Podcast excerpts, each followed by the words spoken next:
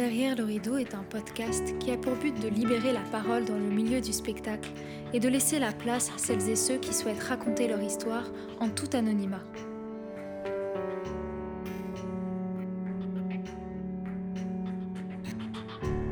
Des situations nous marquent plus que d'autres et sont pour certains un poids sur la poitrine qu'on a du mal à lâcher. Qui sait? Peut-être que dans nos mots, certaines personnes se reconnaîtront. Un abus de confiance, c'est le fait de ne pas avoir confiance en quelqu'un qui est censé nous donner confiance en nous.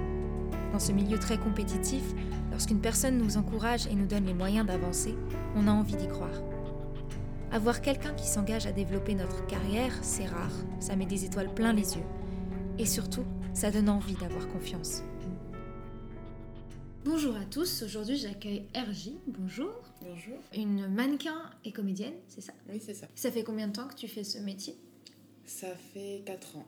4 ans. J'ai commencé mannequin et après j'ai fait une école de cinéma aux États-Unis pour devenir comédienne. J'ai fini mon année et je suis rentrée en France. Tu voulais nous raconter une expérience que tu as eue avec un manager, c'est Oui, ça? avec euh, bah, mon premier manager, agent artistique. Alors au départ, c'était une personne qui me suivait sur les réseaux. Il likait mes photos, il commentait. Et un jour, on s'est mis à se parler. Et il disait qu'il aimait mon travail, que j'irais loin, que... Je savais pas s'il connaissait le milieu de la mode. Il me disait que non, que c'était tout nouveau pour lui. Mais qu'il avait quand même accompagné d'autres artistes avant.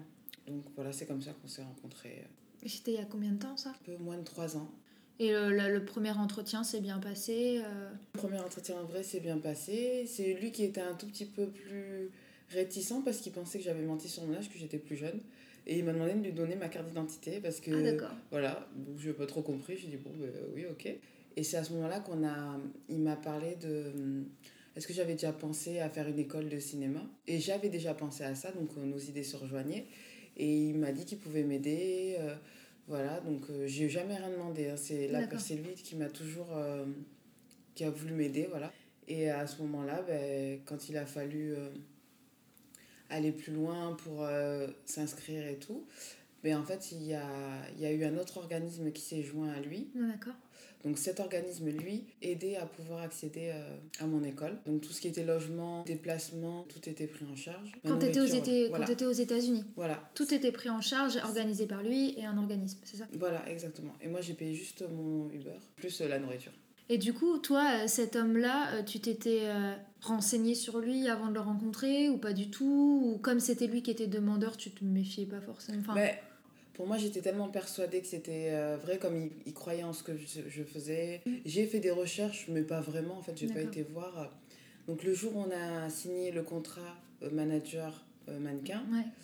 eh ben, il a mis un numéro de sirette, mais moi, j'ai pas eu cette, bah, cette méfiance de me dire il faudrait peut-être que j'aille regarder au truc des sociétés et voir si, à quoi ça correspond. Ouais, ouais. Et aujourd'hui, tu sais à quoi ça correspondait ou ça n'existe pas en fait? Si, ça existe, mais c'est pour une, euh, une branche de métier qui n'a rien à voir avec le- la mode. Gérer la carrière d'un mannequin ou d'une d'une actrice, il les connaît. Il, les- il connaît rien. Et du coup, le contrat que vous avez signé ensemble et du coup la formation qu'il t'a payé, il il l'a fait pourquoi enfin, quoi son Au départ, je ne savais pas, mais euh, quand j'ai été porter plainte, Mhm. euh, donc il a été entendu, moi j'ai été entendue aussi pour ma version, il me demandait de lui faire confiance et euh, de lui donner accès à mes mails, à mes messageries Instagram, Facebook, parce que c'était normal pour lui. Ouais. Et soi-disant, tout le monde faisait ça. Moi, je savais pas, c'était la première fois que j'avais un Ah ouais. En fait, c'est lui qui s'occupait de mon Instagram, mes messages, de ma page euh, Facebook. Mhm. Et donc, j'ai appris quelques temps plus tard qu'il y avait des personnes qui m'envoyaient des messages, mais il effaçait tout. J'avais jamais connaissance de ça, en fait. Et de ma boîte mail aussi. euh, Comme il y avait son mail marqué partout, donc Mhm. les, les futurs clients lui envoyaient des messages à lui pour pouvoir me booker. Il y a plein de marques qui m'ont contacté et j'ai jamais eu les messages. Puisque t'as porté plainte, pourquoi exactement? Alors, j'ai porté plainte pour euh, abus de confiance, ben, usurpation de, D'identité on va dire ça, puisqu'il n'était pas manager. Moi, j'ai tout. Enfin, je veux dire, c'était une carrière que je menais moi-même au départ. Ouais. Et donc, lui est arrivé, je lui ai tout confié, aussi l'argent, parce qu'en Mm. fait, il a utilisé des photos de moi. Je n'ai jamais été payée, alors qu'il me disait oui, ils ont fait le chèque, Mm. euh, ah, mais ils se sont trompés dans le montant. Et en fait, ils vont pas faire de chèque, ils vont faire un virement. Surtout que je n'ai jamais donné mon accord pour utiliser mes photos. D'accord. Ni à la marque, ni à, ni à lui, en fait. Je, Ok. J'ai jamais rien Ouais, t'as jamais accord. rien signé. Ah quoi. non, j'ai rien signé du tout. Ça a duré combien de temps votre collaboration? Euh, un an. Il a eu un rappel à la loi. Un le rappel. rappel à la loi, ça veut dire qu'en fait, c'est noté ce qu'il a fait, c'est on garde à l'œil. Si tu retentes quelque chose, ben là, ce sera puni. Sachant que j'ai été au tribunal, j'ai eu l'information qu'il avait au moins 5-6 plaintes. T'as pas eu de dédommagement, t'as rien eu Oui, mais voilà. c'est surtout pour qu'ils comprennent, Ouais, qu'ils ouais, qu'il refassent pas ça à quelqu'un d'autre en fait. Ouais. Euh, il m'a mis dans des situations euh, aux États-Unis compliquées, Mm. à me couper les vivres, que je me suis retrouvée à Noël, la nouvelle année aux États-Unis, bloquée sans argent, sans rien. Parce qu'il avait accès à tes comptes, à tout. Oui, voilà. c'est lui qui gérait tout ce qui était financier, donc euh, plein de mensonges. J'ai appelé tous les services qui m'avaient dit. Il n'a jamais fait de démarche. Ouais. Ils n'ont jamais entendu parler de lui. Je suis partie à New York parce que soi-disant j'avais rendez-vous avec un magazine. Et donc j'y vais, tout était prévu, voilà. euh, et je lui ai demandé, il m'a dit je t'enverrai la convocation euh, quand tu seras sur place, voilà. Donc moi j'attends la, la convocation, c'est le jour J. J'ai fait n'oublie pas d'envoyer la convocation parce que là j'y vais, euh, je donne le nom aux, personnes en bas. Non, elle tra- la personne travaille pas ici. J'ai rendez-vous avec elle à tout à l'heure. J'appelle mon manager et là il me dit ah non le nom c'est pas ça c'est ça. Il me, il me redonne un nom. Je Mhm. repars pour leur donner le nom. Ah non non. Elle travaille plus là. Appelez le service en haut et, et demandez à la personne qui vous a convoqué de descendre parce que nous on peut pas vous faire rentrer. Ouais. Il a payé un billet d'avion pour New York, hôtel, voilà, Mhm. pour que j'ai rendez-vous avec une personne de chez Vogue et c'était pas vrai. après. Et aujourd'hui, c'est quoi du coup tes projets Bah, D'ailleurs, je veux plus de manager. Déjà, je peux comprendre. Donc ça m'a servi. Je me suis, en fait, ça m'a fait comprendre que je peux m'occuper de moi-même. Ouais. C'est dur, certes, parce Mm. qu'il y a beaucoup de choses à régler.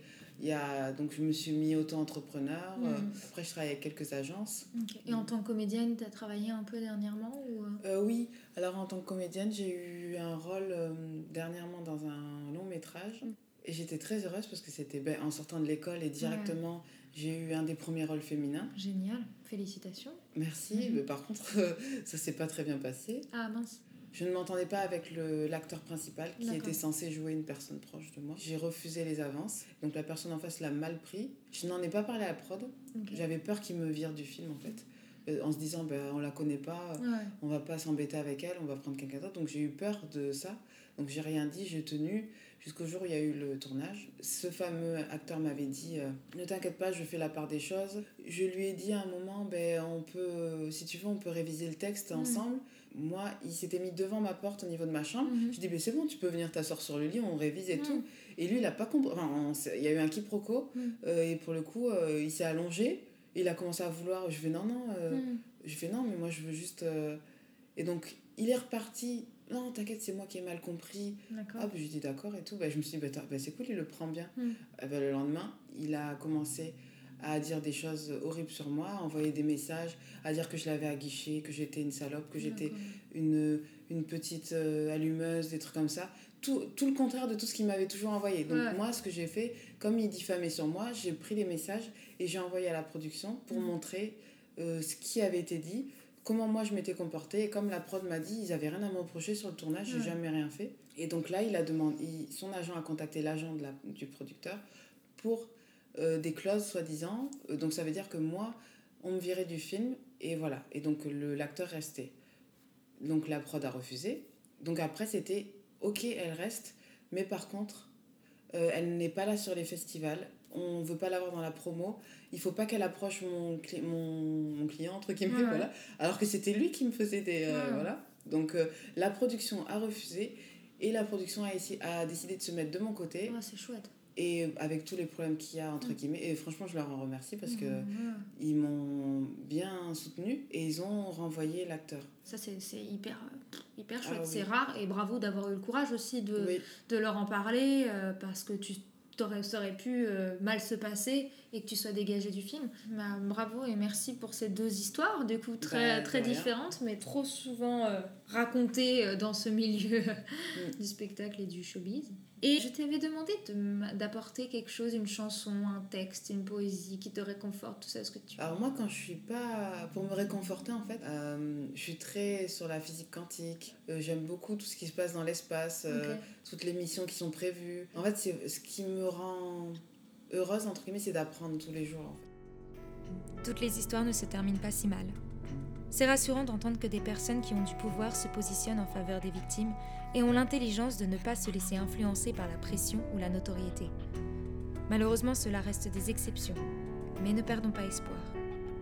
Si vous souhaitez venir raconter votre histoire, envoyez-moi un message sur la page Facebook ou l'Instagram de Derrière le rideau ou par email derrière le rideau podcast À bientôt, derrière le rideau.